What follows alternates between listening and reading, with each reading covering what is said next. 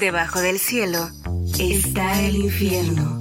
Y debajo del infierno, el lugar sin límites.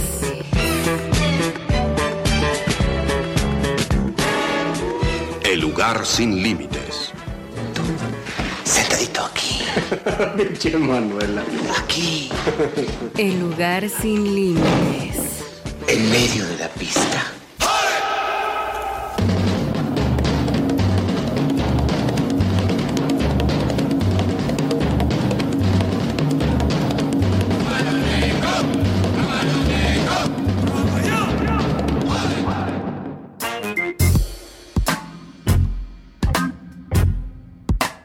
Estamos en un programa más de El lugar sin límites, donde vamos a hablar de un tema que ya habíamos estado expresando un poco, pues el debate ahí de- respecto a los hipsters. Hoy vamos a hablar ya claramente de los hipsters. Justo Eben había tenido ahí discusiones en torno a que si los chairos que son los hipsters y la Bueno, chingada, yo no porque yo estaba dando una descripción de los chairos que para él tenían que ver con los hipsters. Hoy vamos a ver si sí es cierto, a ver No, no, qué, es qué que ni chingados son los hipsters. un- yo no discutí nada, yo sé que tengo la razón. Y bueno, pues hoy vamos a hablar un poquito de eso, de qué nos parece que son los hipsters y un poco ahí del sentido histórico, porque pues acá mi compa se supone que es ahí un aspirante a historiador. No, no, tampoco. A ver, cabrón, nueve semestres también, no seas un... No, no, yo no soy ni siquiera aspirante. Yo pasé por ahí, pero Yo soy Di. yo soy allá. No, más bien me gusta el análisis histórico de las cosas, pues. Te gusta echar rollo, güey. No, ah, también eso, pero ahora sí que aquí innova. Te encanta, güey. Pues sí. Bueno. Creemos eh, que tenemos una opinión No, claro. que le importa a la gente, lo cual es No, totalmente eso sí, no, no creo que le importe a la gente, pero más bien. De hecho, ya hace rato hablando del tema, por ejemplo, de la guerrilla y de que si garzasada y la chingada, justo algo que hablábamos es que en las redes está la pinche discusión álgida, pero en, la realidad, vida real, pues no pasa nada, ¿no? o sea, ¿a quién chingos le importa garzasada? Por Nadie, ejemplo? güey. A nadie, güey. Te subes al camión, al 629, al 626. De hecho, yo tengo una duda me- que, que es muy genuina. ¿Hay alguien que se apellide Garza y que no sea de Nuevo León? No sé, fíjate. Sería bueno hacer un sondeo, ¿ah? Exactamente. un mapa, ¿va? De, de la ciudad donde viven los Garza. Los Garza en México, así, un estudio de la Segop, una mamá Déjale así. marco al Inegi, ¿va? Sí. Para que nos mapee ahí. Pues sí. Pero bueno, a ver, vamos a a entrarle al tema de los hipsters. Ok.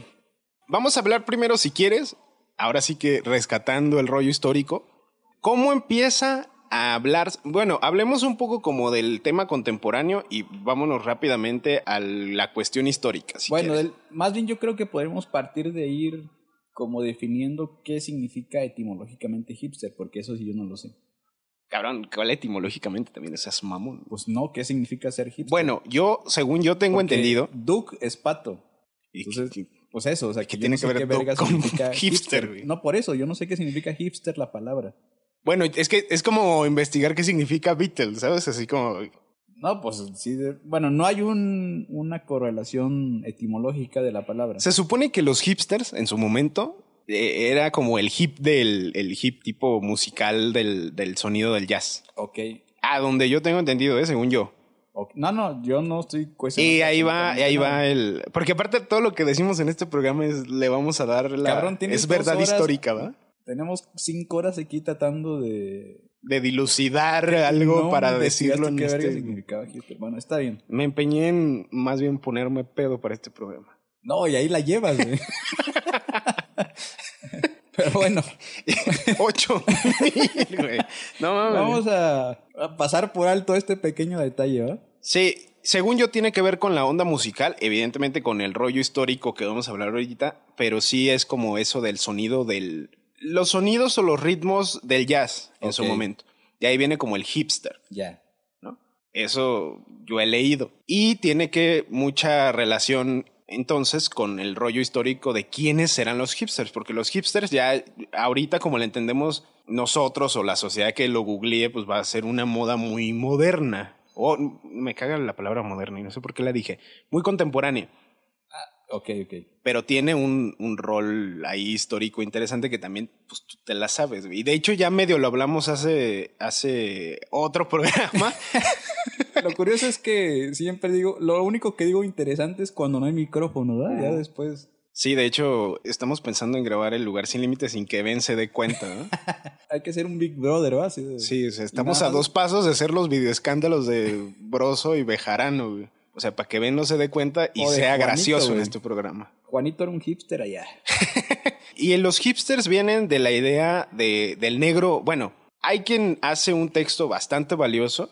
Hay un texto bastante interesante si uno quiere rastrear como el origen histórico de los hipsters, que es Norman, Norman Mailer, periodista, cronista, aspirante a la alcaldía de Nueva York en Estados Unidos. Todo un personaje. Todo, todo un personaje que después estaría chido también hablar de, O sea de que él. hasta alcanza para un programa, ¿no? Sí, sí, sí, definitivamente. y incluso hay toda una corriente literaria que incluye a los latinoamericanos.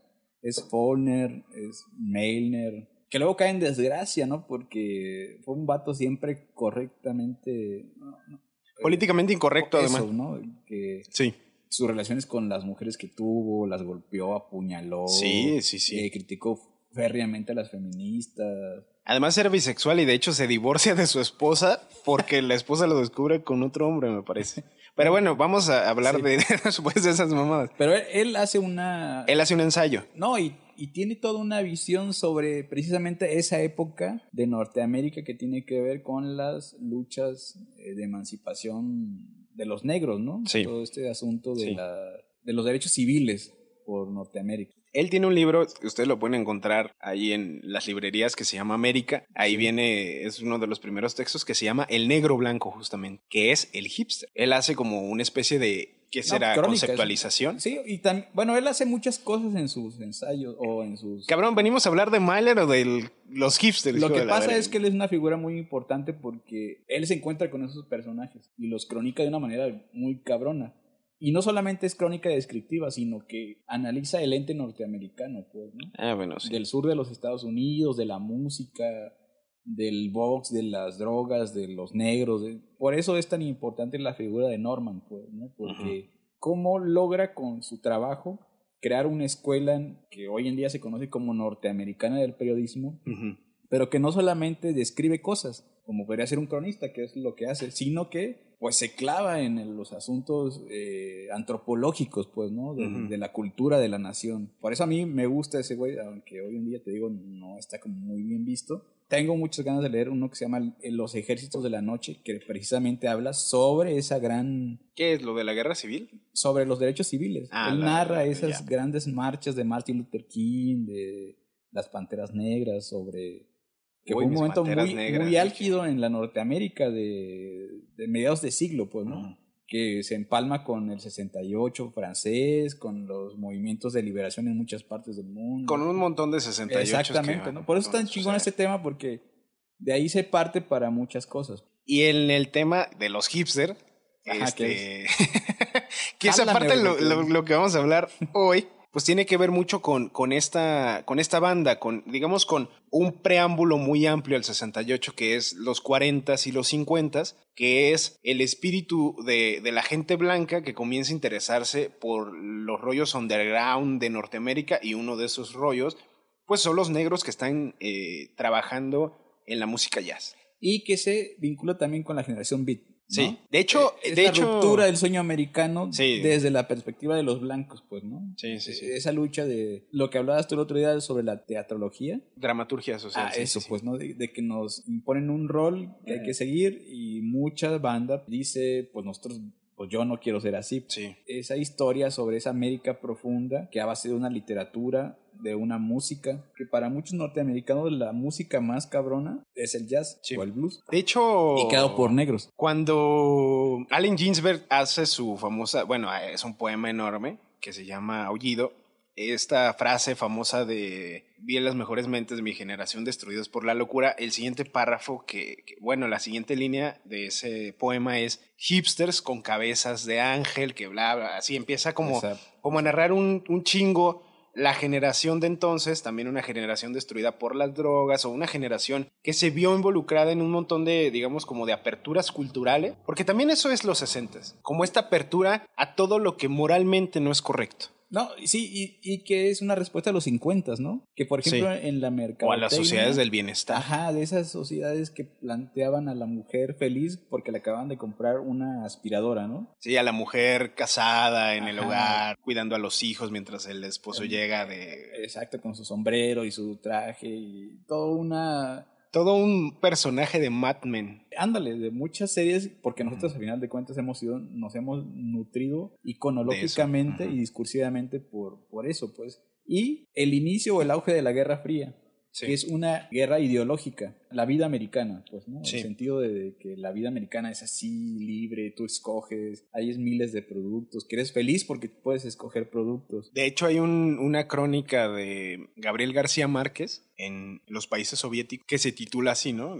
País en donde no hay espectaculares de Coca-Cola. Su visita a la cortina de hierro, ¿no? Sí, sí, sí. Que no es ni cortina ni es de hierro, va a empezar diciendo eso. Ahora sí que hablando de muros, ¿no? Sí, sí, sí y es eso, sí, esa, esa, ese contraste entre las sociedades del espectáculo, que era mucho el, el, el, occidente de la Guerra Fría, contra los países de la Europa del Este y Rusia durante la Unión Soviética. Toda esa perspectiva, incluso comunista, como de qué chingado está pasando con lo que no es así como todo acomodadito, moral y bien visto por los estados del bienestar, es yo creo un poco como el rechazo que va a crear el espíritu también hipster en esos tiempos. Es que eso a final de cuentas, por ejemplo, nosotros como países en el intermedio de esos discursos, lo único que nos llega son precisamente los relatos periodísticos. Y bueno, y, nos llega, yo, pues yo que a mí que me, van a, me va a llegar, va, porque yo nací en el 79 y tengo una, bueno, no tengo conciencia absolutamente de nada, pero... ¿Ni de clase? Eh, bueno, no, sí, como no, clase sí. Pero me refiero a que la gente en general, que es el inicio de la televisión, del radio sobre todo y del cine como grandes medios de propagación de esas ideologías, o los periódicos, es eso. ¿Quién narra qué desde los dos frentes? Desde el frente occidental y desde lo que el frente occidental denomina la cortina de hierro. Oye, pero eso qué tiene que ver con los hipsters? Pues eso, que es una invención de algo. ¿Cómo se narran las construcciones de, de, una, de un arquetipo, de un tipo, de un estereotipo de personas que conviven, porque a final de cuentas nosotros estamos como analizando ahorita qué significa ser un hipster y no es lo mismo hace 50 años. Tú tienes una idea del hipster. No. Sí, no, sí lo tienes porque en el otro programa que estábamos hablando eh, decías, es que eso es lo hipster. A ver, por eso. ¿Cuál es la idea del hipster? Por eso, yo la tengo desde la mirada de Milner. Pero ¿cuál es? Ah, pues es... Yo, yo quiero saber. De esas personas que escapan de la vida americana que les dicta cómo tiene que ser, a refugiarse en, lugares underground, que les gusta cierto tipo de música, que saben que los negros son explotados, son casi casi relegados a un, un tipo de gueto o, son segregados y que ellos sienten simpatía por ellos, que se unen a su lucha muchas veces y que tienen una postura política sobre todo eso. Porque hoy en día muchos de los hipsters no tienen una postura política, según yo. No muy clara, sobre todo porque vivimos en una pinche sociedad. Donde no hay postura política clara, ¿verdad? No, pues es que los teóricos sesudos le llaman la era postideológica, ¿no? Donde se supone que ya no hay ideologías y bla, bla, bla. A eso me, me refiero con que hemos sido alimentados de narrativas. ¿Y cuál es la narrativa que a mí me alimenta para decir qué chingados es un hipster? Es las narraciones de Mailner. Porque yo no estuve ahí. No, yo tampoco, obviamente. Entonces Mailer tiene una posición sobre la cultura norteamericana, sobre el establishment norteamericano, en, en, un lugar donde era la Guerra Fría. Pero yo creo que no tanto así, o quién sabe. Y yo te lo decía en el otro programa, era la cuestión de la apropiación cultural.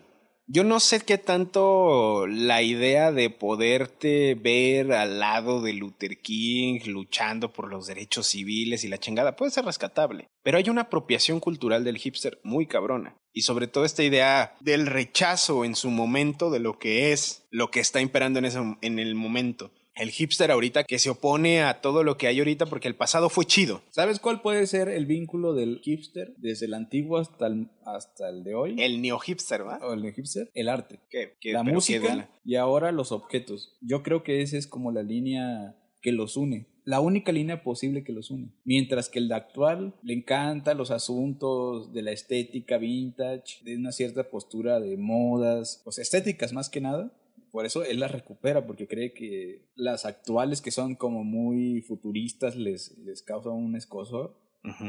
Lo mismo sucede con el antiguo, que mientras que la cultura norteamericana exige escuchar cierto tipo de música y les plantea una estética publicitaria per se, ellos optan por otra. Pero- Dicen, el jazz, La música, lo underground, lo inacabado, lo que está en construcción le gusta. El arte es como el, el único vínculo que pueden tener en común estas dos representaciones del, del hipster. Yo creo que es más como un rechazo a la realidad. No, bueno, por supuesto, el arte puede ser un rechazo a la realidad, porque eso siempre ha sucedido. La realidad, qué hueva. Y el realismo soviético, ay, Ah, bueno, eso es... no, bueno, claro que siempre va a haber artistas que planteen pintar pues el rascacielos del momento o una familia real o lo que sea por- porque hay que ganar. Ahora sí que hay que tragar, ¿va? Pero como ideal es eso. O sea, tú lo planteas como un escape de la realidad. Sí, por supuesto. Y eso es históricamente, pues el arte está vinculado no solamente a los asuntos eh, primogenios, tangibles del momento, sino que a un, un sistema que está fuera de nosotros. pues. Y ahí entra ese asunto de que a lo largo de la historia está vuelve y se va y vuelve y se va y ahí está la es como un asunto hegeliano pues no Yo creo La que tesis y sí. la antítesis Yo creo que sí hay un agregado del neo-hipster, si lo vemos así. ahorita Sí, no, pues evidentemente del- Ah, de no, los bueno, hipsters que ajá. surgen sobre todo en 2010 y que surgen en, en Estados Unidos, en Portland. Para mí, el ideal que agregado, si pudiéramos ponerle al hipster contemporáneo, es que hay un sentido de la nostalgia y que es muy propio sobre todo de los ochentas. O sea, esta, esta idea de los ochentas de que el mundo va a valer verga, de que ya valió verga todo, de que ya no hay futuro para nada, se rescata en las generaciones actuales como un sentido nostálgico. Para mí, para mí es eso. O sea, no, no- bueno cualquier ese es el agregado hipster. cualquier generación siempre va a tener nostalgia de algo güey. Cualquiera eso es como algo inherente a cualquier generación porque No, no, no, no, no, pues sí no, y más en las coyunturales No, creo que no. cómo no Es un espíritu muy propio de los ochentas. Para acá, que la nostalgia claro. no mames Sí. la nostalgia es inherente al ser humano güey No, no, no. porque el tiempo es constante O sea, históricamente no siempre ha existido la idea de la nostalgia como... claro que sí A ver, ¿qué? ¿En dónde? no en todos lados en todas las A ver, ¿dónde, güey? Fuentes, Bueno, no, pues, Fuentes. Plinio el Viejo, en la época de los romanos ya habla de la nostalgia. Tus padres hablan de la nostalgia porque, o sea, eso es natural, pues. La nostalgia es parte inherente de nuestra existencia. Pero la nostalgia de un mundo que ya va a valer verga y que no va a tener futuro y, y recordemos mejor lo que fue en el pasado y la chingada. Sí, claro. Para por eso no se es. escribe y por eso se pinta y por eso se hace música, yo creo, porque el arte es parte de la nostalgia, pues. Bueno, y también de muchas cosas más, pues, ¿no? Del futuro, del, de la propaganda, de, de miles de cosas más. Pero cada generación pierde algo. Tú en 20 años, cuando veas un mundo diferente, vas a decir, no mames, estaba yo perrísimo en la Jalisco, pues, ¿no?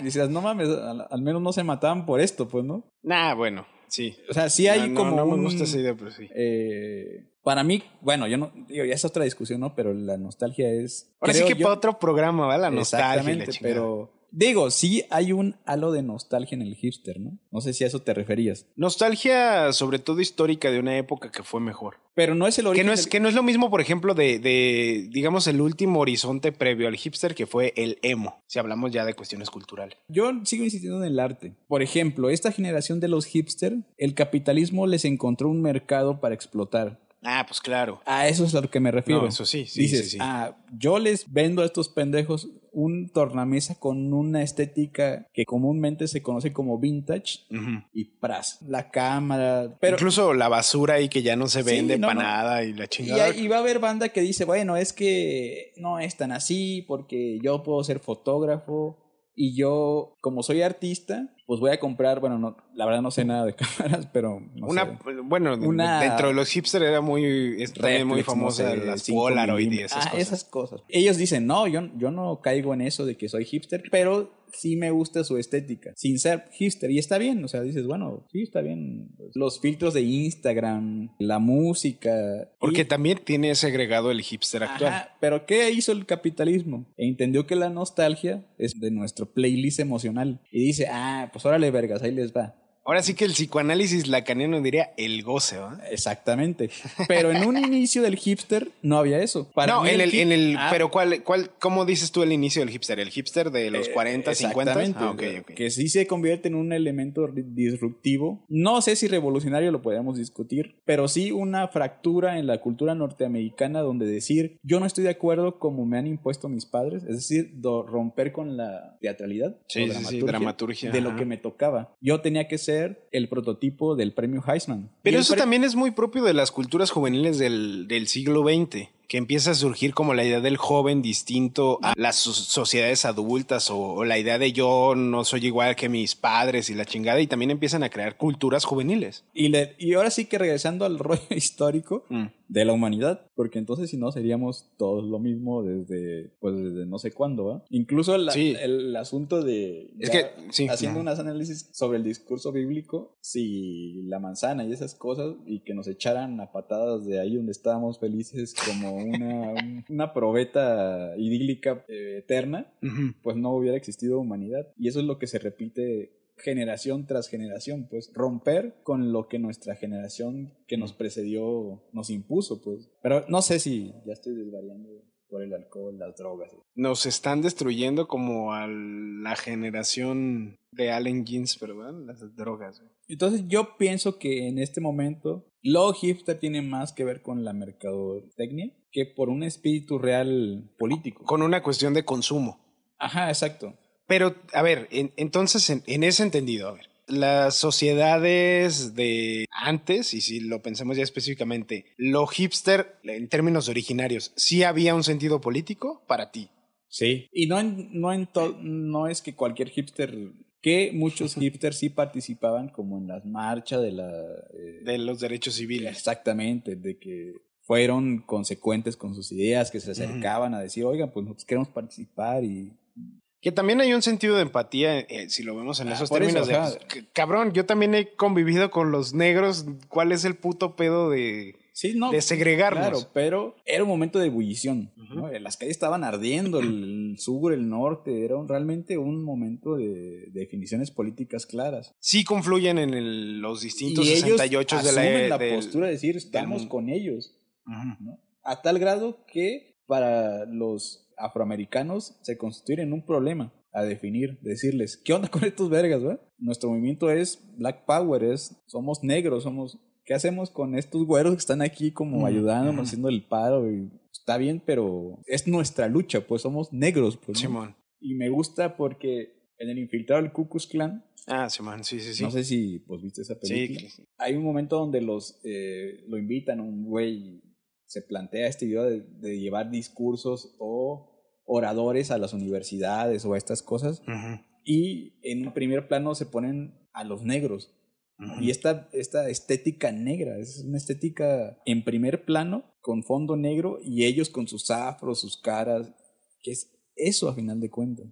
Entonces hablan con ellos, les dicen muchas gracias, pero pues van al, al- a la cola del batallón. Si quieren marchar con nosotros está bien, no lo vamos a decir que no va, pero ustedes no pueden salir en, en este asunto de... Yo sé que lo que voy a decir en este momento es políticamente incorrecto, pero como con las marchas feministas de los vatos van Ah, hasta sí, atrás. exactamente. Es, es eso. Es, no, y no es ni correctamente en política, es lo que las morras dicen. A ver, vergas, ustedes. Y ciertas morras, porque la mayoría dice, ni vengan, güey, ¿no? Ah, claro, sí, sí, sí. Entonces también hay que recordar que en este asunto están los radicales como los Black Panther, la el poder negro, decir, no, todos los blancos a chingar a su madre. ¿verdad? Y es parecido, pues entonces quedan relegados. E históricamente ellos se van a las universidades que se vinculan con los grupos de Berkeley. Ya. Que estudian De ciertas- Nueva York Ah, también, Exactamente, que ya 68. empiezan a decir, bueno, ¿qué podemos hacer nosotros si, si es que estos vergas no es que no nos quieran, sino que es su lucha, pues, ¿no? Entonces, Pero hay un rollo ahí identitario. Yo la verdad no estoy como muy de acuerdo con luego esas cosas identitarias y así. Identitarias en el sentido de que luego tú no vives la subjetividad del negro y la chingada. Eh, puede ser difícil. No, y es todo un tema porque sí es Porque cierto. luego se crean, no, es que luego se crean ahí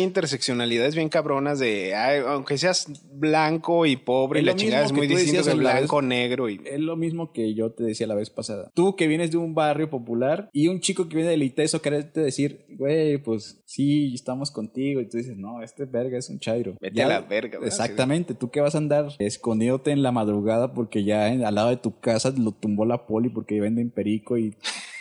No, pues Sí, es sí, sí. neto, o sea, siempre va a haber ese asunto, pues, ¿no? Y el otro va a decir, no, pero es que yo estoy contigo, hermano. No, pues a la verga, pues, o sea, no es... Es muy subjetivo el asunto, es... Infancia es destino, pues, ¿no?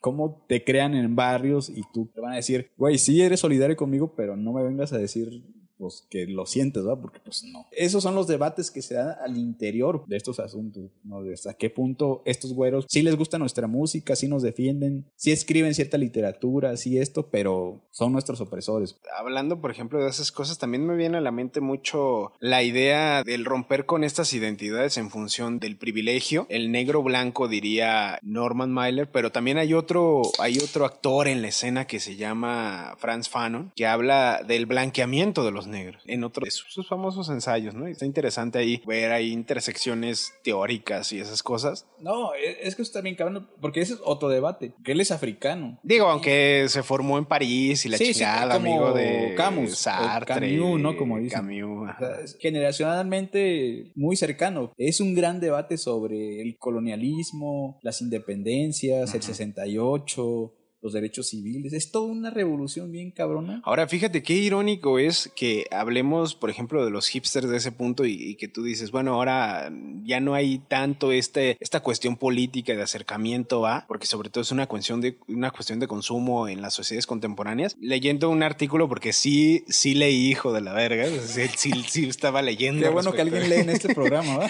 pues sí, que no vengo a decir cualquier barbaridad. Estaba leyendo que los hipsters, o un vato hipster, una figura ahí hipster importante, en Austria, es el líder de los movimientos neonazis, güey. Eso ya es como la- Lente de pasta, pantalones ajustados y la chingada, bigotito y la verga. De hecho, hablan así de los hipsters dentro de la ultraderecha en, en Austria, güey. Pero eso sí ya es ir contra no saber absolutamente nada de qué vergas es. Ya es la desvirtuar completamente. Si, si el hipster nace en cierto contexto y con ciertas bases políticas, culturales o de apropiación o lo que sea, ya abrazar el fascismo, pues bueno, dices, bueno, ya, ya no es hipster. Pues sí, ya, ya no hay.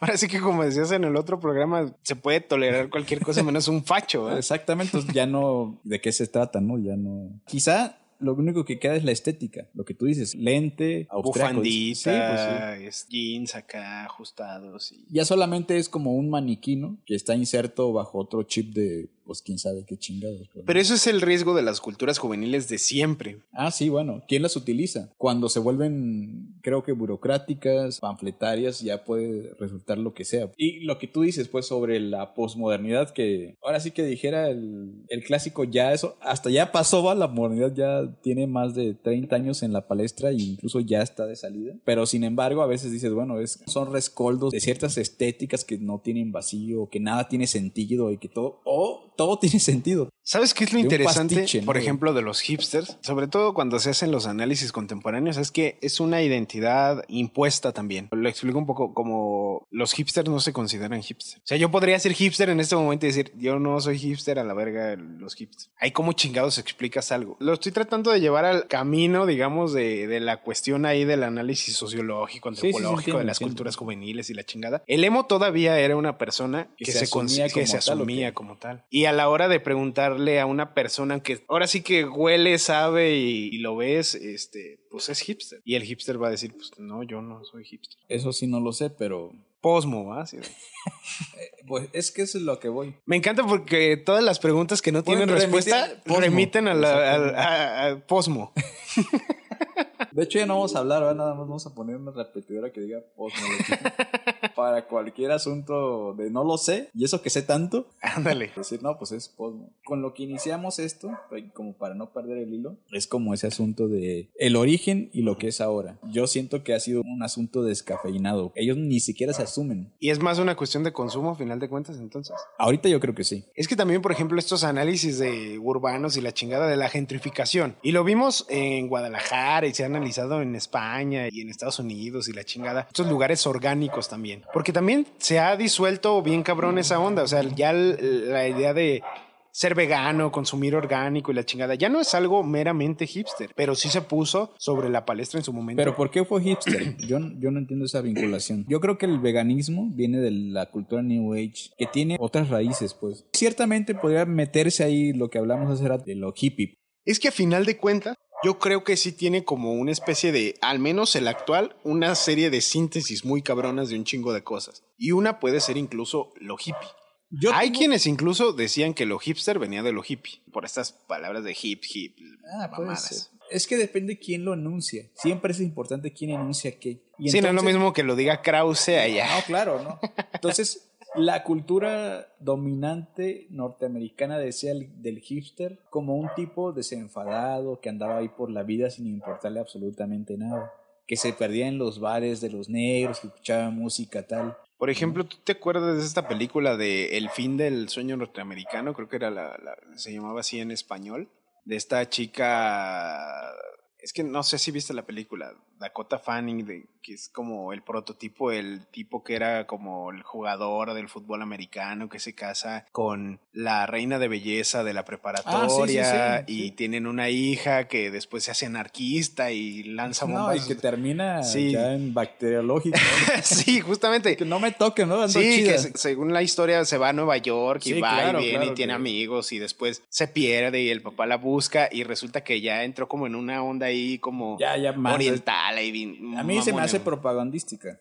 ¿Por qué? Porque el mensaje que nos deja es no dejes que tus hijos se pierdan en... Porque siempre plantean el rollo de la rebelión como algo oscuro. Sí, sí, sí. Ellos sí. son la luz, los padres que están preocupados por Sí. un mundo de, un, de una sociedad norteamericana bucólica, de bosques, de, de casas bonitas.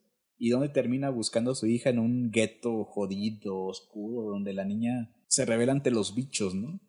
Sí, que incluso usa un cubrebocas Sí, sí, porque sí, no quiere dañar le dice, papá, al no medio ambiente. el, el pasto. A mí que ya no se baña. Exacto, es sí, un sí, sí. mensaje culero, pues. ¿no? Entonces, por lo tanto, es propa- está- Bueno, sí la vi, me gustó, pues, porque me gustó la película, pero Ujú. el mensaje que manda es: no dejes que tus hijos se metan en ideas extravagantes políticas que las van a llevar a la perdición, porque es eso, ¿no? Sí, La- sí, ¿Quién sí. se pierde? Pues la niña que. Que pudo ser una niña bien. Exacto, y la porque chingada. Esa es la cultura norteamericana de ese entonces, pues. El No, desde, desde siempre. el, troje- el trofeo Heisman, que es un trofeo que se le entrega al mejor jugador de fútbol americano, que ya ha cambiado, pero como, surge es el mejor estudiante, el más guapo y el mejor quarterback, que es el planteamiento del Ku Klux Klan, de, de esta zona idea del blanco, del güerito que triunfa, que es un gran deportista y estudiante. ¿no? Como en todos los pinches anuncios de comerciales de bebés, porque siempre sale un bebé blanco. Bueno, pues sí, sí, claro. Es, o, ¿por qué no o en las. Incluso los mismos negros lo han dicho, ¿no? Oye, yo soy un negro exitoso, te- tengo millones de dólares y veo una revista de que me vende algo y nunca voy a ver un perro negro que esté vestido como... O sea, un negro, pues, en los... O, lo- modelos. o los negros odiando a Barack Obama porque hablaban de que era un negro blanqueado. Ah, eso me recuerda a mi cabecita de algodón allá. ¿Por qué? Pues sí, ¿Por qué? De, los, de la gente que no es rica odiando a AMLO porque destruyó su futuro, ¿no? Mucha banda que asume el discurso de la derecha, pues, ¿no? De odiar a AMLO porque, pues, tiene... Como lo que decimos en el otro programa del periodista del briseño creyéndose fifí nomás porque sí, ponía en le- redes que, Ajá, no, que- Le, no le gusta cómo gobierna AMLO. Exactamente. Hay como varias cositas ahí y hipster evidentemente para mí sí coincido contigo que embonan una serie de cosas que sobre todo terminan siendo pues muchas ideas de, del consumo y de la idea de digamos como el último horizonte mercadológico del capitalismo porque además es como esta idea de, consumir aquello que ya no se vende. Porque también es algo un poco de la idea del hipster es yo escuché esta banda que ya ahora está de moda y pero yo la escuché desde el principio o ah yo ya- ya no la escuché porque se hizo comercial. Como estas cosas de, de lo que incluso se puso muy de moda esa palabra lo mainstream lo que ya todo mundo escucha, lo que ya todo mundo hace. Y es irónico porque al mismo tiempo que lo hipster iba creando tendencia, al menos los que sí se consideraban hipsters decían, pues, pues ya vale verga esto. Escuchar banditas iraníes en su idioma original y ya después decir todo lo demás vale verga. Y, y ahí me estoy proyectando bien cabrón porque a mí sí me gustan Bueno, ese tipo de cosas. No sé si sea el último horizonte del capitalismo porque es que la capacidad del capitalismo es que todo es expoliable y todo es explotable. Pero ahora sí que todos los sólidos se desvanecen en el Ah, no, aire. cla- eso sí. Y eso está pues comprobadísimo, ¿no? Y si no, pregúntale a las doñitas que están en la inundación y están cargando sus botas, ¿no? Esa es la foto Que es más fácil pensar en el fin del mundo que en el fin del capitalismo, sí. que sí. también queda, todos los óleos se desvanecen en la corriente, ¿verdad? ¿no? O, no o en el aire, pues. Sí. Siempre el capitalismo va a encontrar la oportunidad de venderte algo, pues. Aunque no hemos encontrado la forma de vender cuadros Gonzaga, güey. Puta madre, así de, por favor, ¿verdad? Así de, Ya compren para que tengamos aquí dinero para las chelitas. pues sí. No, que compremos cerveza de exportación o vino. O- Sí, sí, sí, que no estemos consumiendo esta cosa transparente y la chingada. güey. De hecho, deja la, la recargo. Así de, que te van a ir al baño y la Que chingada. ya, que ya no estemos hablando del mezcalito de la botella de agua. y- Compañeros, mire.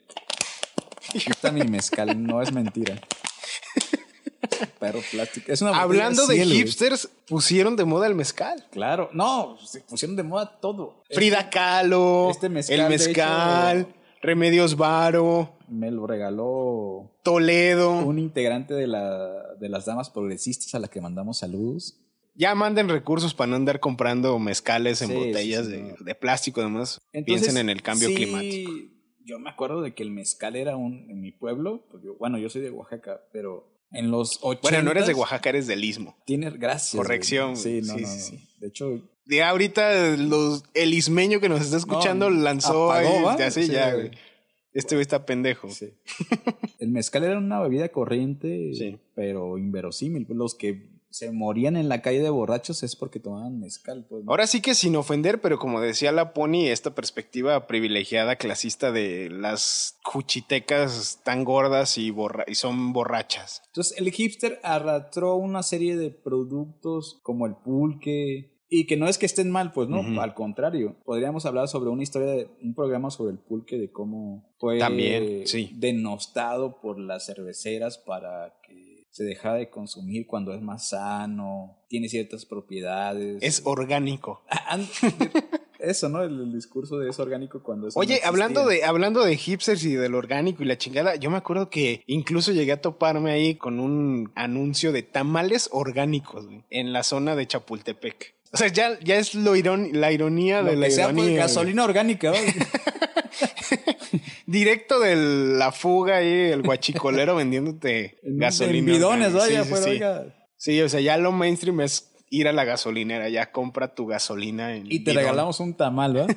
tamal orgánico. También es lo irónico de esas cosas. O sea, han generado también un chingo de cosas pues, que ya rayan el, lo patético. O sea, lo orgánico también ya es un- una mamada. Sí, habría que. Es como un asunto O sea, ya ser vegano es una mamada. de discurso. De... No, no es cierto, ¿eh? Saludos a los compas orgánicos. No, claro, no. Y veganos. Podríamos hablar ahí, un, invitar gente sobre todo. Pero sí es como. bueno, quién sabe. ¿eh? eh, yo lo veo como un asunto de, de ríos. Yo no sé cómo explicarlo en palabras, porque soy más visual. Pues te chingaste, hijo de la verga, porque estamos en un podcast. No, ya sé, pero a lo que me refiero es que hay una serie de discursos que es como el Amazonas que se alimenta Ah, de ok, muchos ya. ríos. O sea, bueno, no te vayas tan lejos. También el río Santiago se genera de unas subcuencas muy cabronas. ¿eh? Bueno, pero el río Santiago ya nada más trae cáncer y destrucción allá. Pues cabrón, ¿qué es la vida social en estos momentos? güey? Es eso, güey. Nada más contaminado que el pinche capitalismo. Ahora sí que el- si uno quiere entender qué chingados es el capitalismo, vaya y vea el río Santiago ahí en la zona del Salto, cabrón. Pero mira, yo regresando a la discusión de lo hipster y también para ir concluyendo como con la idea de qué es lo hipster, a pesar de que te opongas a mi postura de que la pinche nostalgia y eso, pues sí, es un, si algo puede describir actualmente a los hipsters, para mí sí es la idea, una del mercado y la otra de la nostalgia. O sea, para mí, sobre todo la nostalgia como industria, ya vamos clarificando un poquito más como a qué me refería también con un chingo de cosas, tiene que ver con eso, o sea, un poco como con el surgimiento de, de lo que pasa con el espíritu de los ochentas y, y esas mamadas, que empiezan a explicar un montón de cosas en términos políticos que comienzan a perder el sentido. Por ejemplo, a mí se me hace bien interesante un libro A ver, de unos pinches canadienses Yo no entiendo que por se qué llama- regresas a los, a los. ¿Qué tiene que ver los ochentas con Claro que los. A ver, a ver, si uno, si uno analiza, por ejemplo, la década, si uno lo analiza así, la década perdida. O sea, estoy sacándome un pinche nombre ahí del culo, así. No, no, no tiene nada que ver. Lo que es el 68, su culminación es en los 80s. ¿Con cuál momento? Pues de que ya vale verga todo. O sea, esta idea de que algo se puede revelar o lo que sea. güey. Más bien yo lo... Revelarse vende. No, ya sé. A ya eso iba. El 68 termina con la política neoliberal, con Margaret Thatcher diciendo que no existen los nosotros. O los negros y las mujeres votando por Ronald Reagan. Sí, es, ahí termina, ahí ese es el asunto de... Ah, a eso iba. Ah, ok. Y Es por eso pasa las ochentas también se convierten en una industria, vender. Bueno, es que eh, tuve que hacer un esfuerzo para que negra. entenderte, verga. O sea, no- Cabrón, siempre tienes que hacer un esfuerzo para todo, güey. eso sí, Porque aparte estás distraído a lo pendejo. también. Mira, Pero bueno, bueno, ya vamos a vamos cerrando el, el como programa. siempre no llegamos a ningún lado, ¿va? Está bien, pues ahora sí que estamos en el lugar sin límites. Ahora sí que güey. mi Manuelita a falta de pan, tortillas. güey. Exactamente. Es ahí donde se termina todo. A falta de pan tortillas. güey. De hecho, me encanta ese final de, de Lugar sin límites. por ejemplo. ¿Sabes? A mí me gusta el lugar sin límites en sus calles de ese pueblo. Donde Ahora- va ahora sí que donde ya va hablando- Pedro manejando ese camión en las calles empedradas, saliendo del congal. En una camioneta que se mueve a la menor provocación porque está empedrado y vale verga. Entonces, el lugar sin límites es como las redes que todo se mueve, que todos estamos hablando y de repente sales a la vida cotidiana y es y eres Pedro manejando un camión saliéndote de coger un puto allá. Que igual la idea de Lugar sin límites podría ser Guadalajara, güey. O sea, No hombres que desean güey. otros hombres. O güey. Yuridia o Tehuantepec o Mochis. Yuridia, pendejo. Ah, eso. Cualquier lugar puede ser el lugar sin límites. Bendito Rimstein. Como este. Ah, bendito Donoso, güey, también. Bueno, también. Pues les agradecemos mucho que nos hayan escuchado en este de Braille que no tiene ningún puto rumbo, Ni un sentido. nada. Gracias y nos escuchamos en el siguiente programa de El lugar sin límites.